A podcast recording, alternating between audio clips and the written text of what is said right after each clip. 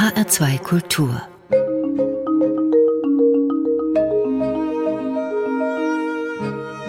Doppelkopf am Tisch heute mit der Hörbuchverlegerin Angelika Schark aus Hamburg. Gastgeberin ist Juliane Spatz. Herzlich willkommen auch nach Hamburg. Ja, guten Tag und danke für die Einladung. Es war im Jahr 2000, da gründete Angelika Schark zusammen mit Andrea Herzog die Hörcompany, einen kleinen, feinen Verlag, der sich auf Kinder- und Jugendhörbücher spezialisiert hat. Seitdem mit Preisen und Auszeichnungen geradezu überschüttet wird und vom Hörbuchmarkt wirklich nicht mehr wegzudenken ist. Hier ist zum Beispiel erschienen als Hörbuch das Bilderbuch Der Grüffelo von Axel Scheffler, ebenso wie der Jugendroman Simpel von Marie Aude Murray, Andersens Märchen auf CD ebenso wie Kafka für Kinder. Angelika Schark, was reizt Sie am Stoff für Kinder und Jugendliche? Ich habe selber Kinder, drei Kinder. Und es war einfach damals so, dass ich viele der Bücher, die meine Kinder in den Regalen stehen hatten, in Hörbüchern nicht wiedergefunden habe. Und das hat mich eben sehr gereizt, diese schönen Texte, diese tollen Geschichten umzusetzen. Sie sind ja von Haus aus Tontechnikerin. Sie waren unter anderem als solche beim NDR, beim Norddeutschen Rundfunk, ebenso beim Bayerischen Rundfunk. Sie haben später auch Zeichentrickfilme vertont und Dialogregie geführt. Und Ihre Verlagspartnerin Andrea Herzog war vor der Gründung der Hörcompany Mathematiklehrerin an einer Gesamtschule. Mhm. Wie kam es, dass Sie gemeinsam einen Hörbuchverlag gegründet haben? Uns hat erstmal verbunden, dass zwei unserer Söhne, also jeweils ein Sohn von Frau Herzog und von mir, zusammen in eine Klasse gegangen sind. Und als dann meine Tochter, die jüngste, drei Jahre alt war, habe ich mich so umgeschaut und geguckt, was könnte ich denn jetzt mal wieder machen? Ich war inzwischen aus der Firma meines Mannes ausgestiegen, weil die zu groß wurde. Und, ähm, Ihr Mann hat Zeichentrickfilme produziert. Genau, der hat Zeichentrickfilme fürs Kino produziert. Und deswegen kannte ich dann auch einige berühmte Schauspieler, sage ich mal. Also zum Beispiel Wolfgang Völz kannte ich. Der mhm. hat ja mitgesprochen im Captain Blaubeer. Und dann war es eben so, ich hörte, dass Andrea Herzog auch aushilfsweise in einem Hörbuchverlag gearbeitet hat. Und ich hatte ja das Know-how, ich wusste, wie man aufnimmt, wie man schneidet, ich hatte die Kontakte zu den Schauspielern. Ich hatte aber schon im Hinterkopf, Andrea zu gewinnen, ob wir beide dann nicht vielleicht gemeinsam was machen. Und bei einem Café habe ich ihr dann also vorgeschlagen, ob wir beide nicht zusammen einen Hörbuchverlag gründen wollen für Kinder und Jugendliche. Und Andrea war auch ausprobierfreudig, sage ich mal, mhm. und hat gleich mit eingewilligt, hat sich beurlauben lassen als Lehrerin und dann haben wir einfach losgelegt. Wir sind an die Regale unserer Kinder gegangen, haben die Bücher rausgezogen, die uns gefielen und haben uns dann um die Rechte bemüht. Und äh, ja, so hat es dann seinen Lauf genommen. Und irgendwann hatten wir dann die ersten sechs Titel zusammen. Und das Problem an der Sache oder das Schwierige war natürlich auch einen Vertrieb zu finden, weil man kann Hörbücher produzieren, so wie man lustig ist, aber man möchte ja auch, dass sie in die Buchhandlung kommen, dass sie mhm. verkauft mhm. werden. Und das war dann ein Bereich, da habe ich mich damals an Eichborn gewandt. Das waren ja auch noch ganz schöne Kontakte über die Zeichentrickfilme. Und Eichborn, der Eichborn Verlag hatte damals tatsächlich einen Hörbuchpool und Kinder und Jugendliche fehlten ihnen noch. Und so sind wir also dann in den Vertrieb von Eichborn gekommen und hatten eigentlich damit die Basis für einen Hörbuchverlag geschaffen. Also zwei feine Partner, die sich da gefunden haben. Ja. Andrea Herzog, ihre Verlagspartnerin, schrieb zu ihrem 60. Geburtstag, bei Angelika gilt, nicht lange fackeln, loslegen, anpacken, ich mach das gleich mal. Sie sind eine Macherin. Ja, das stimmt. Also Sachen, die anstehen, müssen auch schnell erledigt werden, damit ich meinen Kopf dann wieder frei habe. Sie sind Jahrgang 1957. Welche Rolle spielte denn das Hören von Geschichten in Ihrer Kindheit und Jugend? Also wenn ich mich an meine Kindheit erinnere, Jahrgang 1963. Ich selbst erinnere mich gut an Haufs Märchen, die wir als Hörspiel auf Schallplatte hoch und runter gehört haben, aber auch solche Produktionen wie Warum ist die Banane krumm, ja, die den Geist der 68er atmete. Wie war das bei Ihnen?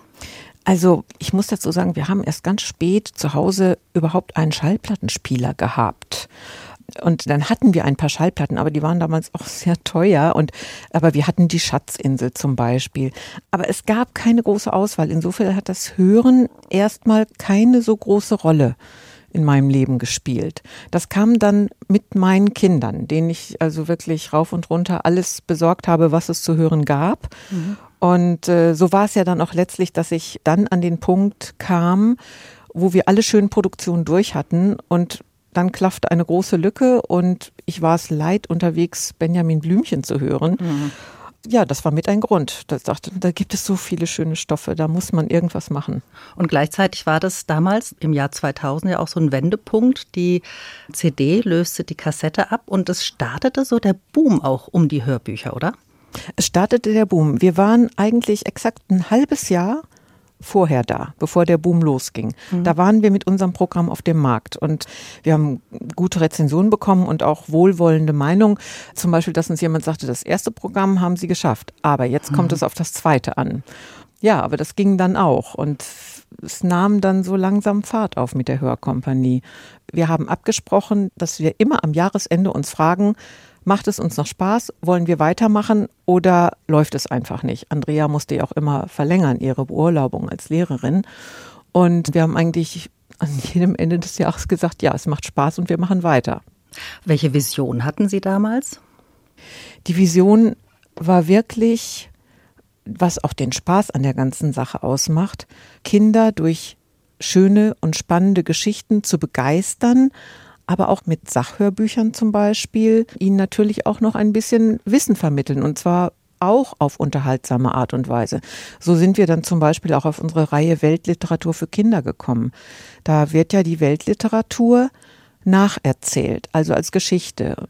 Aus dem Kindermann Verlag. Genau, die mhm. sind im Kindermann Verlag erschienen. Barbara Kindermann hat es wirklich wunderbar nacherzählt, sodass diese doch teilweise schwer zu lesenden dramatisierten Formen für Kinder dann auch verständlich waren. Faust zum Beispiel oder Wilhelm Tell.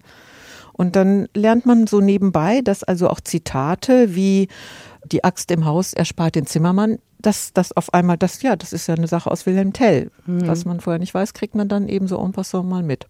Nun sind das ja alles Stoffe für Kinder und Jugendliche, die eben auch als Buch erschienen sind. Jetzt mal ketzerisch gefragt, sollten Kinder nicht eigentlich lieber lesen als hören? Ich finde, Kinder sollten auf jeden Fall lesen, spätestens dann, wenn sie auf die weiterführende Schule kommen und sich mit der Rechtschreibung auseinandersetzen müssen. Aber das Hören ist einfach nochmal etwas anderes. Hören ist für Kinder auch mit Entspannung verbunden. Vielen fällt das Lesen ja auch schwer, muss man sagen. Also ich hatte auch einer meiner Söhne, der hat sehr langsam gelesen und dann vergeht einem auch irgendwann der Spaß an der Geschichte. Und so sind doch die Hörbücher dafür da, die Kinder während dieser Phase so bei Laune zu halten und auch bei der Literatur zu halten. Und viele gelesene Geschichten entfalten nochmal eine ganz andere Wirkung, als wenn ich selber für mich lese. Wenn ich eine gute Sprecherin, einen guten Sprecher habe, der das rüberbringen kann, zieht mich eine Geschichte vielleicht eher in ihren Bann. Vielleicht, wenn es auch schwierige Sätze sind, als wenn ich selber mich da durcharbeiten muss als Leseanfänger. Auf jeden Fall. Also wir haben zum Beispiel auch das Sachbuch Deutsche Geschichte und da hat der Sprecher manchmal gesagt, ich weiß überhaupt nicht, wo ich diesen Satz betonen soll. Und nur durch die richtige Betonung wird der Satz ja auch verständlich. Mhm. Und das ist dann natürlich ein enormer Vorteil, dass man den schwierigen Text gleich so rüberbringen kann, dass sich auch der Inhalt erschließt. Und das merkt man ganz besonders zum Beispiel bei Gedichten. Also man selber liest sich ja Gedichte auch gerne laut vor, weil sie dann der Rhythmus und die Reime, dann kommen die Gedichte zum Klingen. Und so ist es beim Hörbuch eben auch.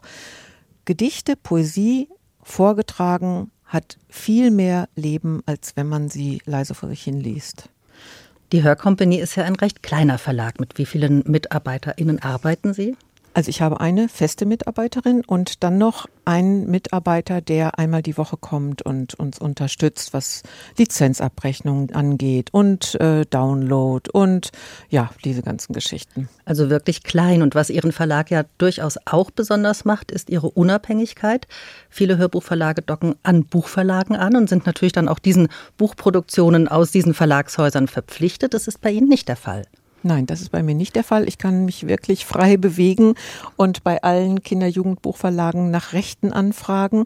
Es gibt andere Sperren, zum Beispiel gibt es ähm, eben, wie Sie schon sagten, Buchverlage, die auch eigene Hörbuchverlage haben oder ihnen angeschlossene Hörbuchverlage haben. Und dann wissen wir, dass wir da an die Spitzentitel nicht rankommen.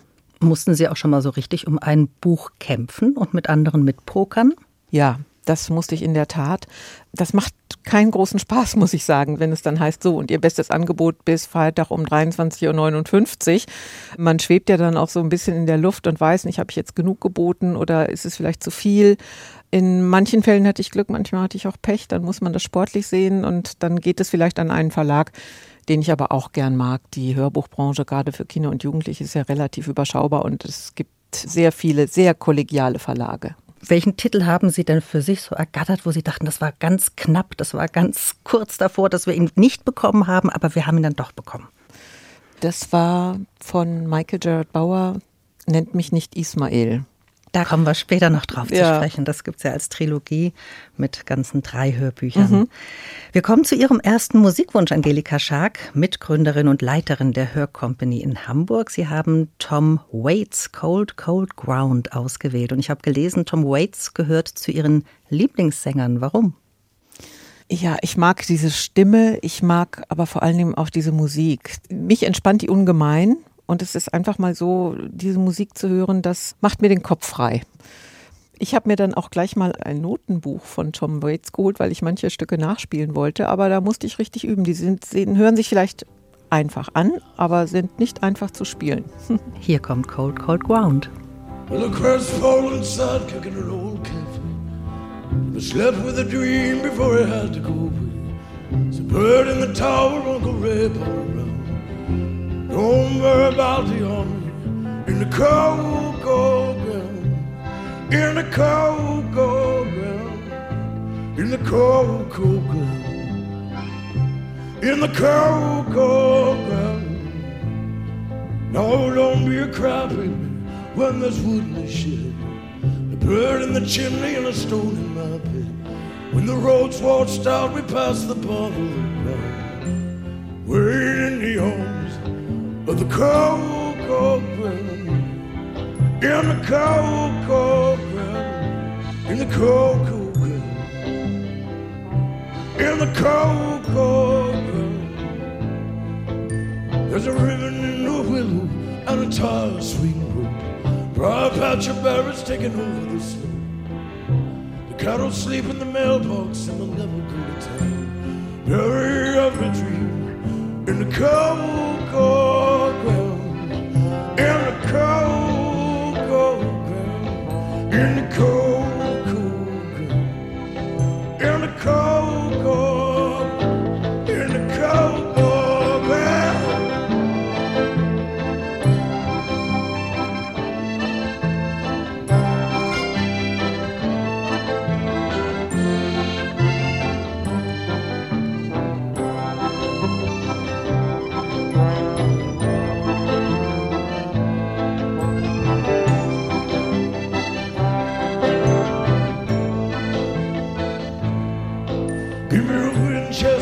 Winchester and a whole box of shells. Blow the roof off the goat barn, let it roll down the hill. The piano is firewood, Square is a tree.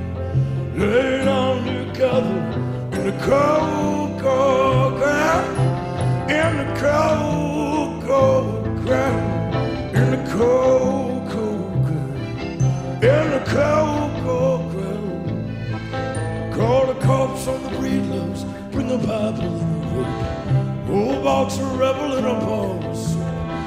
Make a pile of Trump towers and burn them all down. Bring a dollar with you, baby. In the cold, cold ground. In the cold, cold ground. In the cold, cold ground. In the cold,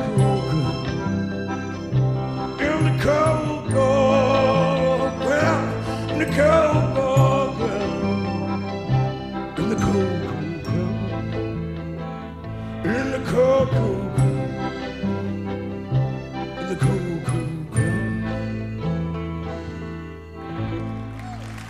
Cold, cold ground. Von Tom Waits im HR2 Doppelkopf. Heute mit Angelika Schark, Verlegerin von Kinder- und Jugendhörbüchern bei der Hörcompany in Hamburg.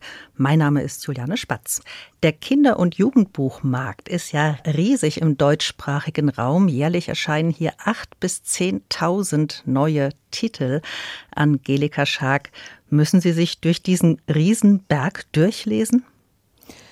Der Berg, durch den ich mich durchlesen musste, ist wirklich schon groß. Es kommen dann wirklich und oft natürlich dann zum selben Zeitpunkt die ganzen Manuskripte von den Verlagen. Und oft sind es dann auch noch Originalfassungen, also noch nicht übersetzt. Und dann hat man wirklich zu tun. Also ich muss mich durchlesen durch vieles. Und dann sehr schnell sondieren, was möchte ich in mein Programm nehmen. Ich möchte ja gerne auch einen Bogen spannen. Ich möchte was für die ganz Kleinen haben. Ich möchte einen schönen erzählenden Titel für die, ich sag mal, neun Jahre alten Kinder haben. Dann möchte ich ein schönes Sachhörbuch machen. Und dann soll natürlich noch was für die Jugendlichen dabei sein.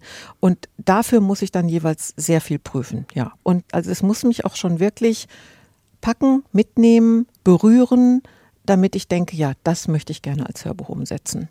Und ganz viele Hörbücher oder Titel in Ihrem Programm habe ich schon so den Eindruck, die sind so ein bisschen gegen den Strich gebürstet. Also eben genau nicht Benjamin Blümchen, sondern da geht es vielfach auch um Aufmüpfige, um freche, um eigenwillige Kinder. Nicht durchgehend, aber es sind schon sehr viele dieser Protagonistinnen in Ihrem Verlagsprogramm zu finden.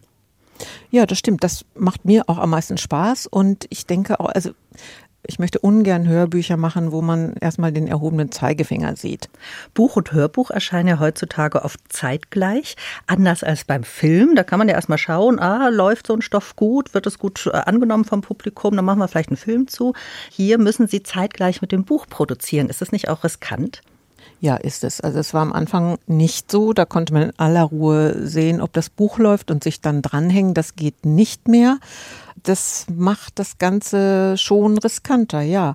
Aber man muss immer schauen, dass man dann unter Umständen auch mal einen Titel macht, von dem man weiß, so der wird jetzt aber auch gut laufen und kann sich dann wiederum einen anderen erlauben, von dem man meint, der wird sich nicht gut verkaufen, aber das ist genau ein Titel, der gehört zur Hörkompanie. Den leiste Profil. ich mir jetzt. Den leiste ich mir jetzt, mhm. genau. Das heißt aber auch, dass dieser Hörbuchmarkt unheimlich schnell geworden ist. Ja, der ist wirklich schnell geworden. Ich muss dann anhand von Manuskripten schon entscheiden, ob ich das Manuskript nehmen möchte, obwohl ich noch gar nicht die Manuskripte von anderen Verlagen geprüft habe. Mhm. Das ist dann manchmal wirklich sehr anstrengend, ja. Wie viele Kinder- und Jugendhörbücher haben Sie seit der Gründung im Jahr 2000 verlegt, Angelika Schark? Oh, ich glaube, wir haben so 230 oder so um den Dreh. Ja. Also über zehn Hörbücher jedes Jahr. Das ist ja kein ja. dickes Programm. Also es gibt ja sicher Verlage, die da wesentlich mehr und eher die Masse versuchen, auf den Markt zu werfen. Das ist eben ein feines, schon überlegtes Programm. Ja, die Masse bedeutet auch nicht unbedingt, dass man damit dann so viel mehr Geld verdient, dass man wiederum andere schöne Sachen machen kann. Ich muss mich schon entscheiden, aber ich möchte auch dieses scharfe Profil haben. Ich möchte schon, dass sowohl die Verlage als auch die Buchhändler und auch natürlich die Hörer, Hörerinnen dass die wissen, es ist ein kleines Programm, aber was ich hier finde, lohnt sich anzuhören. Was war denn Ihr größter Erfolg? Kann man das so sagen? Also der größte Erfolg, das war bestimmt der Sängerkrieg der Heidehasen. Mhm, das ist ja eine ganz alte Geschichte eigentlich von James Krüss. Ja. Aus dem Jahr 1958. Ein genau. Hörspiel, ja. Genau, die Produktion ist auch aus dem Jahr der Sängerkrieg kam zu uns, möchte ich mal sagen. Und mhm. zwar, der dümpelte so vor sich hin als Kassette, war auch überhaupt nicht mal erhältlich. Ich erinnere mich noch, dass mein Sohn den Sängerkrieg geschenkt bekommen hat und die Mutter hat sich entschuldigt, dass sie die Kassette kopiert hat, weil sie hat gesagt, mhm. ich habe es aber auch nicht mehr kaufen können. Und also das war lange vor der Hörkompanie. Und dann irgendwann kam Frau Rickmers-Liebau, die Verwalterin der Kursrechte, auf uns zu und sagte, ja, und der Sängerkrieg wird frei in vier Jahren und hätten Sie denn Interesse? Und dann haben wir gesagt, ja, also dann lassen Sie uns auch mal reden, wenn es dann aktuell ist. Und also wir waren alle Fans des Sängerkriegs. Mhm. Man muss vielleicht dazu sagen, es ist eine Parodie auf Richard Wagners Tannhäuser und die Meistersinger von Nürnberg, für alle, die es nicht kennen. Genau. Jedenfalls haben wir dann gedacht, wenn wir den Sängerkrieg jetzt neu auflegen, dann müssen wir aber was Besonderes daraus machen und haben ihn in einer Holzbox verpackt, also die CD. Die CD-Verpackung war eine Holzbox mit einer Banderole drumherum. Und das kam so gut an, dass der Sängerkrieg wirklich von Anfang an ganz erfolgreich lief. Mhm. Das war ja damals ein Hörspiel, also eines, was Sie übernommen haben. Es war ja schon fertig. Sie haben es sozusagen vor der Versenkung gerettet.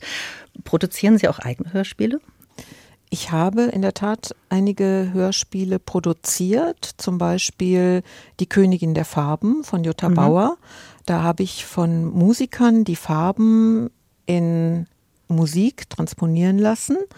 Das ist sehr musiklastig eigentlich. Dann Opas Engel, das ist auch ein Buch von Jutta Bauer. Und dann habe ich noch gemacht die besten Beerdigungen der Welt. Mhm auch ein ganz berühmtes Bilderbuch aus ja. dem Moritz Verlag. Da geht es um, ja klar, Thema Tod. Genau, Kinder gründen ein kleines Beerdigungsunternehmen für Tiere, weil sie mhm. nicht einsehen, dass Tiere einfach so darum liegen sollen, sondern die brauchen auch eine würdige Bestattung. Und begleitet durch einen kleinen Trauermarsch beerdigen sie die Tiere, die sie finden. Das sind erstmal Schmetterlinge, Vögel, irgendwann auch mal tote Fische. Und Fritzi Haberland hat es gelesen und ich habe dann also wirklich selber im Garten mit dem Spaten gestanden und habe äh, aufgenommen. Die eigenen Geräusche, ja. Erde schaufeln, ja, genau. Super, aber sonst machen Sie weniger Hörspiele. Ist ja doch auch sehr aufwendig. Es ist sehr aufwendig, ja. Und es bietet sich natürlich bei Bilderbüchern an, sofern man diese Bilder dann auch wirklich akustisch darstellen kann. Und sonst sind es eher Hörbücher, die Sie produzieren. Häufig steht ja dann auch auf der CD, dass es sich um eine gekürzte Lesung handelt. Warum kürzen Sie die Buchtexte, die ja schon durch ein Lektorat gegangen sind? Weil Hören doch noch mal ganz anders ist als Lesen. Wenn ich jetzt an eine Stelle komme, die ein bisschen langatmiger beschrieben ist zum Beispiel, dann kann ich da schneller drüber lesen, vielleicht auch mal äh, wirklich überspringen oder blättern. Also so Landschaftsbeschreibungen zum Beispiel. Ja, das, äh, da denkt man dann wirklich, oh, jetzt könnte die Geschichte aber auch mal wieder weitergehen. Und diese Möglichkeit hat man ja beim Hörbuch nicht. Da kann man vielleicht zum nächsten Track springen, aber dann weiß man auch nicht, habe ich jetzt nicht vielleicht doch was Entscheidendes verpasst. Also kürze ich sie. Das hat aber auch damit zu tun, dass manche Bücher zu einem Preis verkauft werden, den ich nicht halten könnte mit einem Hörbuch in gleicher Länge, weil für mich kommen ja noch die Kosten des Sprechers dazu. Die sind nochmal on top. Und dann müsste ich mehr Geld nehmen, als das Buch kostet. Und das ist schlecht. Dann habe ich Probleme mit der Verkäuflichkeit des Hörbuchs. Also ich kürze es wirklich aus diesen beiden Gründen. Aber wichtig ist für mich, dass bei der Kürzung die Sprache des Autors nicht verfälscht wird. Also ich gehe da jetzt nicht und schneide einfach eine Passage raus, sondern ich gehe ganz behutsam vor. Ich nenne das immer so ein bisschen durchkämmen. Also ich straffe das mhm. alles in allem so ein bisschen und dann natürlich aber auch immer in Rücksprache, entweder mit dem Lektorat oder mit dem Autor oder der Autorin selbst. Mhm. Jetzt haben Sie schon auch die Musik vorhin erwähnt, den Trauermarsch zum Beispiel bei den besten Beerdigungen der Welt. Ist das für Sie auch ein Teil der Interpretation eines Textes? So ein Hörbuch ist ja immer so eine Textinterpretation eigentlich. Ja, vor allen Dingen für kleinere Kinder finde ich, ist das ganz wichtig, dass man diese Stimmung, die Atmosphäre des Textes aufnimmt und im Hörbuch habe ich ja die Möglichkeit, diesen Text zu bereichern, anzureichern. Und da spielt die Musik dann auch wirklich eine ganz wichtige Rolle. Also beim Trauermarsch war es wirklich so, das Ganze ist ja spielerisch. Es ist ein Bilderbuch, was man gerne anschaut und äh, die Geschichte, die man gerne liest. Und dieses Spielerische musste erhalten bleiben. Das heißt, es durfte auch nicht zu traurig werden, aber ernst zu nehmen in seiner Traurigkeit, die es auch hat. Hm. Und diese Grenze, das muss man so ausloten. Wonach entscheiden Sie, wann Sie Musik einsetzen? Also, dass es bei den kleineren jetzt eher mal vorkommt, das haben Sie gesagt. Ist ja aber nicht nur bei den Hörbüchern für die Jüngeren. Nein, also zum Beispiel bei Ismael, bei der Ismael-Trilogie, mhm. beim zweiten Band, kommt in der Geschichte vor, dass es eine Band gab, die eine, eine Freizeitband sozusagen, die gerne zusammen gespielt haben. Und Michael Gerard Bauer hat vor manche Kapitel dann auch Texte gesetzt, Songtexte. Mhm. Und dann habe ich überlegt, ich könnte ihn doch eigentlich mal fragen, ob er selber denn auch eine Musik dazu im Ohr hat und habe dann über den Verlag anfragen lassen. Er lebt ja in Australien. Und Michael Gerard Bauer war ganz begeistert. Er hatte keine Musik, aber ich habe ihm gesagt, ich würde gerne diese Texte in Musik umsetzen und die dann jeweils vor das Kapitel stellen. Und er war so begeistert, dass er mir kleine Entwürfe geschickt hat. Das waren Akkorde, Gitarrenakkorde. Und ich habe Freunde, die auch wirklich sehr gerne neben der Arbeit noch musizieren. Also eine Band, richtig mhm. eine Band, die spielen ein bisschen Rock. Und die habe ich gefragt, ob sie nicht Lust hätten, das für mich einzuspielen. Und wir sind dann auch einfach aufs Land gefahren. Da hatte einer so einen Schuppen und wir sind in diesen Schuppen gegangen und haben das dann so aufgenommen, dass es eben auch authentisch ist, dass es keine Studiomusik ist und keine Profis, sondern wirklich Amateure, aber die mit Freude diese Texte umsetzen und diese Songs spielen. Da steckt ja ganz viel Herzblut und Liebe drin. Das macht man ja nicht einfach nur mal so nebenbei, oder? Nein, das ist wirklich äh, also meine Liebe zur Musik. Da kam aber auch zusammen, dass Michael Gerhard Bauer auch so begeistert war, meine Freunde auch. Und wir sind tatsächlich im Rahmen des White Raven Festivals bei der Jugendbibliothek in München mhm. alle zusammen aufgetreten. Und Michael Gerhard Bauer hat nachher gesagt, das war das Schönste in seinem Leben, dass er mal auf der Bühne mit Musikern zusammen eigene Songs spielt. Von dieser Gruppe hören wir jetzt auch ein Stück. Jetzt müssen Sie uns noch verraten, wie die Gruppe heißt. Die Gruppe heißt Gone Fishing. So hieß sie damals, muss ich dazu sagen. Also, wir sind mal eben angeln gegangen. Gone Fishing. Und hier kommt das Stück The Very Best of Everything. There were times when the walls came down, times when the bells rang out, times when the cavalry came through. There were times when we read the signs, times when we held the line. The very best of everything was you. There were times when the walls came down, times when the bells ring out, times when the cavalry came through.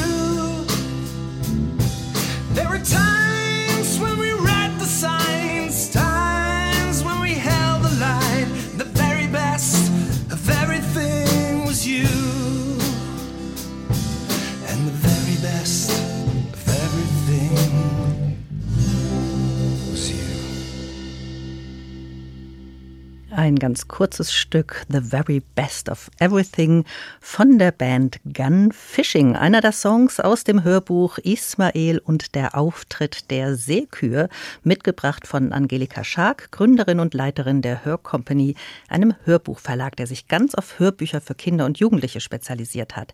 Sie ist zu Gast heute im HR2 Doppelkopf. Gastgeberin ist Juliane Spatz. Angelika Schark, die Musik, die wir jetzt eben gehört haben, ist das Musik, die Jugendliche hören, die da ankommt? Was haben Sie da für Rückmeldungen bekommen? Ähm, das kam sehr gut an generell mhm. ähm, bei den Rezensentinnen, aber von den Jugendlichen habe ich eigentlich keine Rückmeldung bekommen. Also insofern war es schon Liebhaberei. Mhm. Das ist ja vielleicht auch generell so ein Problemfeld. Also beim Jugendbuch weiß man es, das hat es in der Sparte der Kinder- und Jugendliteratur am schwersten, weil es in diesem Alter ja auch die meisten Einbrüche in Lesekarrieren gibt. Wie ist es denn beim Jugendhörbuch? Da ist es ähnlich. Also was noch wirklich gut geht für die Jugend, das ist dann zum Beispiel die Fantasy. Also wir haben eine Reihe, das ist äh, Skullduggery Pleasant, da geht es um einen Skelettdetektiv, das ist Fantasy und das geht wirklich gut. Also diese Reihe gehört auch zu unseren Bestsellern. Skullduggery Peasant, davon haben wir inzwischen, ich glaube, 14 Bände gemacht. Und das hat schon Sammelcharakter. Also da werden wir auf der Messe, werden wir bestürmt, ob noch Skullduggery Pleasant da ist. Und die möchten es am liebsten auch gerne in derselben Ausführung haben, so als Sammel-CDs dann im Bücherregal stehen haben. Das geht sehr gut. Mit den anderen Jugendhörbüchern tun wir uns auch schwer, vor allen Dingen, wenn es auch problematische Inhalte sind. Wir haben ja welche, zum Beispiel bei Ismail geht es ja auch um Mobbing, mhm. aber das ist wirklich auch einfach toll erzählt. Das ist auch sehr witzig, mit Komik verbunden. Da geht es um Ismael, der ist ungefähr 14 Jahre alt. Ja, und zum Beispiel der kleinere Junge, der dann in seine Klasse kommt, der hat eine Brille. Also da denkt man, das sind, das sind Glasbausteine, so wird es beschrieben. Und die Hose hochgezogen bis unter die Achseln. Und Ismael denkt sofort, okay, ich bin raus. Das ist jetzt das neue Mobbing-Opfer. Und dann fängt dieser Junge an und wehrt sich mit Sprache witzig auch und sehr selbstbewusst und gründet dann einen Debattierclub. Das finde ich nämlich auch so toll in dieser Geschichte. Die Wichtigkeit, die Wertigkeit von Debattierclubs, was wir hier in Deutschland gar nicht so haben. Jedenfalls zu meiner Zeit gab es das mhm. wirklich nicht. Und bei Michael Gerard Bauer ist es eben so, dass die Literatur, die Sprache eine ganz wichtige Rolle spielt. Und wenn Sie sich jetzt die Verkaufszahlen anschauen, funktioniert das bei der Zielgruppe? Ja, da funktioniert es wirklich. Das ist so. Aber da fangen die auch schon mit zehn Jahren an, das zu hören, den Ismail zu hören. Wenn sie dann älter werden, 13, 14, dann wird es eben wirklich problematisch. Das ist ja vielleicht auch der Vorteil von Hörbüchern, wenn man es vorgelesen bekommt und ein bisschen quasi interpretiert bekommt durch einen Sprecher, eine Sprecherin, dann senkt sich das Alter. Also lesen würde man das Buch vielleicht erst mit 13 und hören kann ja. man es aber schon zwei, drei Jahre früher. Ja, ja, das ist so. Mhm. Jetzt haben wir vorhin ja auch gesagt, Musik ist ein Teil der Textinterpretation. Natürlich kommt es aber auch auf die Auswahl der SprecherInnen an und wie diese dann den Text umsetzen. Worauf achten Sie bei der Auswahl? Setzen Sie da auf bekannte Namen oder wonach suchen Sie die aus? Also ich suche nicht in erster Linie nach bekannten Namen. Wenn es ein bekannter Name ist, dann ist es auch in Ordnung, aber das ist nicht erstmal vorrangig. Wichtig für mich ist erstmal natürlich dann so ein bisschen die Altersstufe auch zu bedienen. Ne? Dass jetzt nicht ein älterer Sprecher ist für eine ganz jugendliche Figur, für einen jugendlichen Protagonisten. Und dann kommt es natürlich auch darauf an, wie er interpretiert. Ich kenne ja nun schon viele und ich arbeite sehr gerne mit Theaterschauspielern zusammen, muss ich sagen, mhm. weil die auch den großen Bogen einer Geschichte spannen können. Die können eine Geschichte erzählen. Im Gegensatz zu Filmschauspielern, das möchte ich denen jetzt nicht absprechen, aber die arbeiten ja ganz anders. Also Theaterschauspieler bleiben am Stück. Und wenn ich da jemanden finde, der von der Stimme so ist, dass er die Stimmung des Buches auffangen kann, dann ist es der richtige. Im, Im besten Fall tritt der Sprecher beim Hören hinter die Geschichte zurück, dass man den eigentlich gar nicht mehr wahrnimmt, sondern wirklich voll und ganz in den Bildern der Geschichte ist. Sie führen ja auch Regie bei den Aufnahmen. Ich habe jüngst mit einer Schauspielerin gesprochen, mit der Sie auch zusammenarbeiten, Birte Schnöing. Und sie sagte, was sie am Hörbuch sprechen so mag, ist, dass es so eine autonome Arbeit ist. Das fand ich eine ganz schöne Formulierung, weil sie sagt, als Sprecherin kann sie sich diesen Text erstmal ganz selbstständig erarbeiten und für sich vorbereiten. Wie viel Freiheit haben Ihre Sprecherinnen und Sprecher dann bei der Produktion oder wie viel Lenkung und Regie braucht so eine Hörbuchproduktion dann doch noch? Also wenn eine, für mich eine Hörbuchproduktion während der Regie noch eine große Lenkung braucht, dann habe ich vielleicht nicht ganz richtig ausgewählt. Mhm. Also ich kenne viele Sprecher und Sprecherinnen und weiß, dass ich denen vertrauen kann in ihrer Interpretation. Und ich weiß auch, wenn Birte Schnöing sich vorbereitet, dass das dann auch in die richtige Richtung geht. Wir entscheiden dann natürlich im Studio oder auch schon vorher im Telefongespräch, ob bestimmte Rollen mehr Farbe bekommen sollen, also wirklich prägnantere Stimmen. Aber meistens ist das durch die Stimmung des Buches schon vorgegeben. Wenn es ruhig ist, dann bleibt man natürlich bei feinen Unterschieden. Wenn es ein sehr dynamisches Buch ist, dann werden natürlich auch die Charaktere mehr rausgekitzelt. Und worin besteht dann Ihre Aufgabe in der Regie? Meine Aufgabe besteht dann darin, eigentlich den Sprecherinnen Stütze zu sein. Mhm. Ihnen die Sicherheit zu geben, das, was ich jetzt hier so lese, das ist richtig, das ist richtig betont, die Stimmfarbe stimmt, ich habe mich in den Rollen jetzt nicht vertan. Und dann kommen die in einen sehr guten Fluss. Das ist meine Regiearbeit. Wenn ich ständig unterbrechen würde, weil was falsch ist, dann wird das könnte es eine Katastrophe werden, weil ich die dann so rausbringe aus ihrem Fluss und die so verunsichere, dass das Ganze dann wirklich ziemlich abgehackt wird. Mhm. Das heißt, es ist schon eine sehr, sehr vertrauensvolle Zusammenarbeit. Ja. Und führen immer Sie Regie bei der Hör Company oder geben Sie das auch mal in eine andere Hand? Nein, ich führe immer Regie. Das geht ja bei der Übersichtlichkeit des Programms auch. Und genau deswegen ist es ja so übersichtlich, weil ich möchte ungern ein großes Programm verwalten und diese schönen Arbeiten wie kürzen und Regie dann abgeben hm. zu müssen. Jetzt haben Sie eben auch schon gesagt, einige dieser Sprecherinnen und Sprecher bringen besonders junge Stimmen mit. Bei Birte Schnöing ist es zum Beispiel der Fall, auch Jens Wawrczek. Das sind junge, ja, dynamische Stimmen, denen man sowas Kindliches oder was, was Jugendliches eben abnimmt. Und Ich denke ja auch, also gerade bei dem Ismail, wo es um dieses Mobbing geht, wo es ja auch die Fiesen gibt, aber es ist ja doch was anderes, ob ich so einen fiesen Jugendlichen spreche oder einen fiesen Erwachsenen. Was müssen diese SchauspielerInnen noch mitbringen, damit es fürs Kinder- und Jugendhörbuch passt? Die SprecherInnen sollten sich schon bewusst sein, dass sie für Kinder und Jugendliche lesen und sollten das auch ernst nehmen. Also sie sollten nie so von oben herab lesen, sage ich mal so, nach dem Motto, naja, das ist jetzt hier so ein Kinderbuch und das lese ich mal eben so runter, sondern sie müssen es wirklich ernst nehmen und sich damit auch auf Augenhöhe der Kinder begeben. Sonst würde man diese Distanz eigentlich immer spüren. Mhm. Und das geht dann eben auch mit Stimmen, die nicht kindlich klingen. Also Sie haben ja auch Katharina Thalbach im Programm oder Mechthild Großmann. Ja, weil diese, gerade diese genannten Sprecherinnen ja auch in ihrer Stimme etwas haben, was die Atmosphäre aufgreift. Also Mächtig Großmann zum Beispiel mit ihrer wirklich tiefen Stimme, mhm. die jetzt gerade für mich gelesen hat, das Beast und Bethany. Da passt es zu diesem skurrilen Schreibstil und zu diesem Beast. Dem kann sie Farbe geben. Für mich ist aber auch sehr wichtig, dass in diesen Stimmen auch immer eine Empathie ist. Die Stimme kann noch so schön sein, aber wenn sie so kalt rüberkommt, dann berührt sie nicht. Also das müssen die SprecherInnen dann schon mitbringen, wenn sie für mich ein Kinder-Jugendhörbuch lesen, dass sie die Kinder diese Empathie spüren lassen. Mhm. Und selbst eigentlich dann begeistert auch von den Geschichten sind. Ja. Ja. Mhm.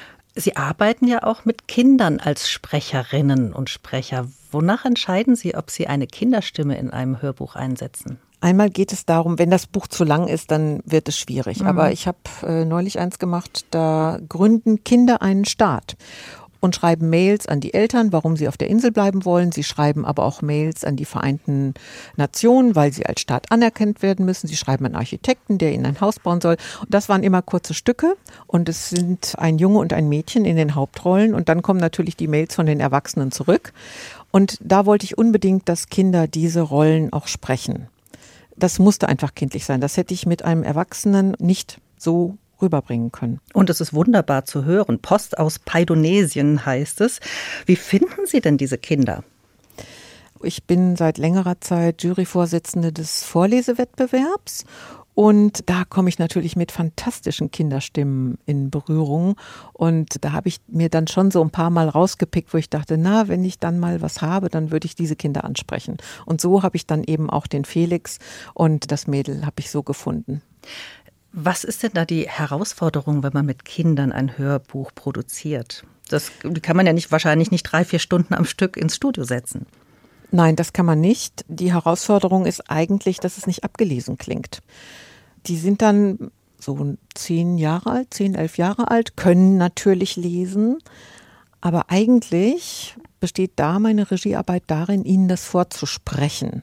Ich sage dann manchmal bei einem Satz, ja, das ist wunderbar, kannst du es auch nochmal so sagen und sage den Satz dann so, wie ich ihn haben will. Und dann werden sie freier mhm. und sprechen das dann auch einfach so. Also da muss man wirklich aufpassen, wenn das abgelesen klingt, dann ist es auch nicht schön. Also da ist die Regisseurin dann als Regisseurin noch richtig gefragt. Ja, schon fast als Schauspielerin dann. Zeit für eine nächste Musik, Angelika Schark. Wir hören jetzt It's True That We Love One Another von The White Stripes. Was verbinden Sie mit dieser Musik? Ja, mich verbindet vor allen Dingen etwas mit den White Stripes. Und zwar hat, als mein Sohn Abitur gemacht hat, da war dieser Hit Seven Nation Army von den White Stripes war, also das war der Hit, dieses Stück Seven Nations Army. Und da ist mir einfach so diese Ausgelassenheit der Abiturienten noch so in Erinnerung, wie die auf der Bühne getanzt haben und wie, wie frei und locker sie waren. Und dann denke ich auch manchmal, Mensch, das ist jetzt so vielen Abiturienten entgangen, dieses ausgelassene, ich habe mein Abitur bestanden, zu feiern. Und deswegen denke ich immer so, ja, die White Stripes erinnern mich genau an dieses Gefühl. An die Zeit vor der Corona-Pandemie. Ja, genau. Hier kommen The White Stripes. Well, it's true that we love one another. I love Jack White like a little brother. Well, Holly, I love you too. But there's just so much that I don't know about you. Jack, give me some money to pay my bill. All the dough I give you, Holly, you've been using on pain pills. Jack, will you call me if you're able? I got your phone number written in the back of my Bible. Jack, I think you're pulling my leg, and I think maybe I better ask Meg. Meg, do you think Jack really loves me? You know I don't care, cause Jack really bugs me. Why don't you ask him now? Well, I would, but Meg, I really just don't know how. Just say, Jack, do you adore me? Well, I would, Holly, but love really bores me. Then I guess we should just be friends. I'm just kidding, Holly. You know that I'll love you till the end. Well, it's true that we love one another. I love Jack White like a little brother. Well, Holly, I love you too. But there's just so much that I don't know about you. Holly, give me some of your English love. If I did that, Jack, I'd have one in the oven.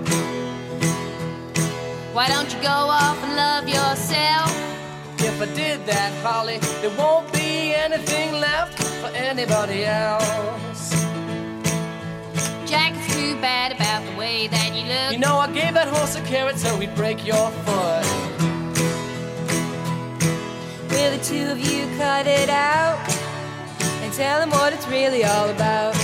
Well, it's true that we love one another. I love White like a little brother.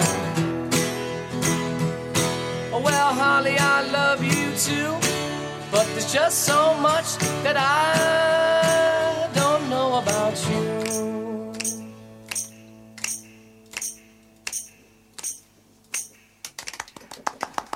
Let's celebrate. Let's celebrate the White Stripes mit It's True That We Love One Another. Gewünscht von meinem Doppelkopfgast Angelika Schark, Hörbuchverlegerin in Hamburg. Mein Name ist Juliane Spatz. Die Hörbuchproduktionen der Hör Company sind reich gesegnet mit Preisen. Angelika Schark, Sie waren schon oft in Wiesbaden zum Beispiel zu Gast zur Verleihung ja. des Hörbuchpreises der Landeshauptstadt Wiesbaden, einer der Hörbuchpreise für Kinder- und Jugendhörbücher, der am höchsten dotiert ist. Sie sind als Hörbuchverlag 2021 auch mit dem Deutschen Verlagspreis ausgezeichnet worden, den Kulturstaatsministerin Monika Grütters verleiht. Welchen Effekt haben solche Preise? Macht sich das für Sie bemerkbar? Ja, das macht sich insofern bemerkbar. Also jetzt gerade auch dieser Preis der HR2 Bestenliste. Das ist der in der Landeshauptstadt Wiesbaden, der genau, Hörbuchpreis. Mhm. Genau. Da spüren wir natürlich schon auch, dass sich das Hörbuch dadurch besser verkauft. Aber in erster Linie ist dieser Preis auch für uns wichtig, weil wir damit ein gutes Standing gegenüber Buchverlagen haben. Die wissen dann, die Titel, die sie uns geben, die gehen nicht unter unter vielen tausend, sondern die haben ein Gewicht und vielleicht werden sie sogar auch ausgezeichnet. Auf jeden Fall wissen sie, dass unser Programm qualitativ hochwertig ist. Und das ist auch wirklich ein Ansporn, genau so weiterzumachen. Angelika Schark, geboren sind Sie in Dortmund. Ich habe vorhin gesagt, Sie haben beim NDR als Tontechnikerin in den frühen Jahren gearbeitet. Was hat Sie denn nach Hamburg geführt? War es der NDR, die Arbeit?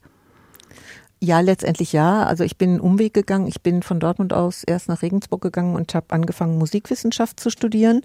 Habe dann aber festgestellt, dass dieses Theoretische mir nicht so liegt, dass ich auch schon was Praktisches brauche. So. Und dann habe ich zufälligerweise fiel mir ein, ein Infoblatt vom Bayerischen Rundfunk in die Hände für Filmschnitt und Tonschnitt. Und da gibt es eine Schule in Nürnberg, die Schule für Rundfunktechnik. Und da habe ich mich dann beworben und bin tatsächlich auch als eine der wenigen genommen worden. Und diese Schule für Rundfunktechnik hat mich dann für den praktischen Teil sozusagen nach Hamburg geführt, zum NDR, wo ich jetzt hier auch sitze. Was mögen Sie an Hamburg? Sie leben jetzt wie lange schon dort? Ich lebe jetzt seit 37 Jahren oder sowas hier in Hamburg. Ich habe lange in München gewohnt, weil ich eben teilweise dann auch beim Bayerischen Rundfunk gearbeitet habe. Ich habe meinen Mann dort kennengelernt, der an der Filmhochschule war und ich selber habe auch Lehraufträge an der Filmhochschule gehabt und habe den Studenten gezeigt, wie man Filmton macht oder habe denen die Filme gemischt und das war eine tolle Zeit. Und aber irgendwann ging mein Mann nach Hamburg und ich erstmal nicht. Ich bin noch in München geblieben, aber letztendlich dann auch nach Hamburg gegangen und habe dann auch angefangen, frei zu arbeiten. Und ich mag das Norddeutsche. Also in München habe ich mich wohlgefühlt, aber da wusste ich, das ist nicht meins mit den Bayern, das ist nicht wirklich meins. Aber hier, das Norddeutsche, äh, das gefällt mir sehr. Mir gefällt auch das Wetter. Also ich mag es auch, wenn es regnet, dann kann ich in aller Ruhe arbeiten. Aber es ist ja auch schön hier. Angelika Schark, Sie sind 1957 geboren. Der 65. Geburtstag ist dann also nicht mehr ganz so fern. Wie geht es dann weiter mit der Hörcompany? Also ich werde mit Sicherheit nicht mit 65 aufhören zu arbeiten. Dazu macht mir das viel zu sehr Spaß. Ich werde schon noch eine ganze Weile dabei bleiben und mir dann irgendwann mal Gedanken machen, wie es mit der Hörkompanie weitergehen soll. Aber das mache ich im Moment noch gar nicht, weil dann wäre ich ja schon auf halbem Wege zum Aufhören. Nein, und das sind sie nicht. Wir wollen ja noch ganz viele schöne Hörbücher aus ihrer Hand bekommen. Mich würde noch interessieren, wie Sie die aktuelle Entwicklung auf dem Hörbuchmarkt betrachten.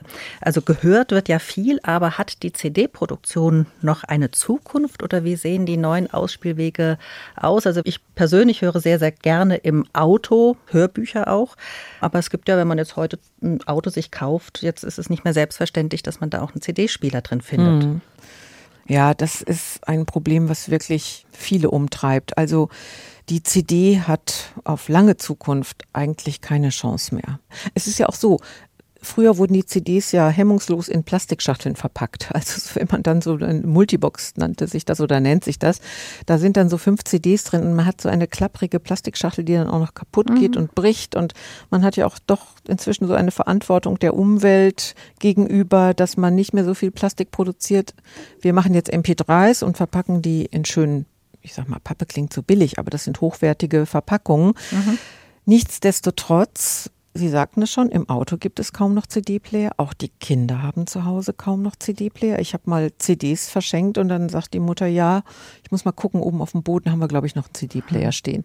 Und ja, damit müssen wir uns jetzt auseinandersetzen.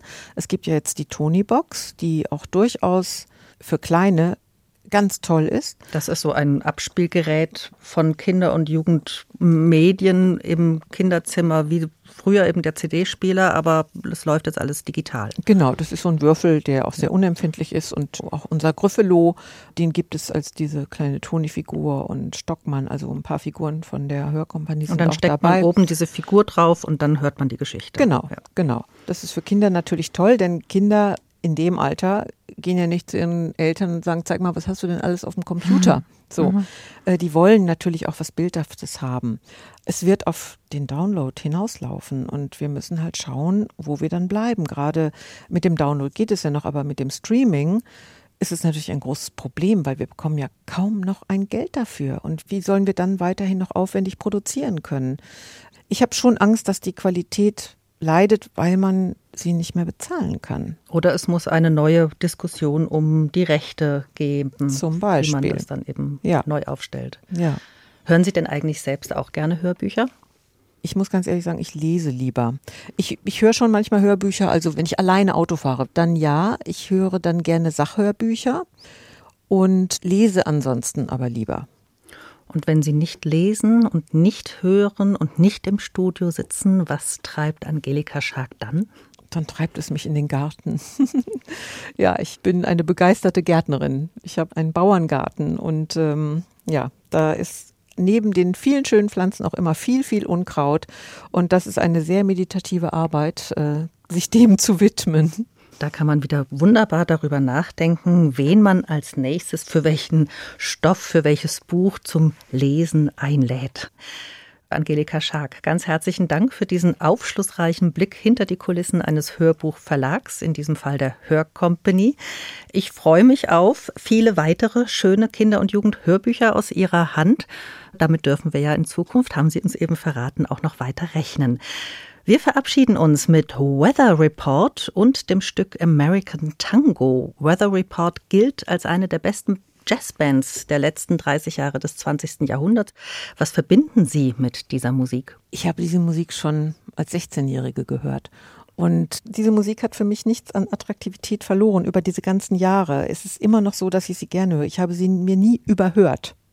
Das war der Doppelkopf mit Angelika Schark, Gründerin und Leiterin des Kinderhörbuchverlags Hörcompany. Mein Name ist Juliane Spatz. Ihnen danke ich fürs Zuhören und hier kommt Weather Report mit American Tango.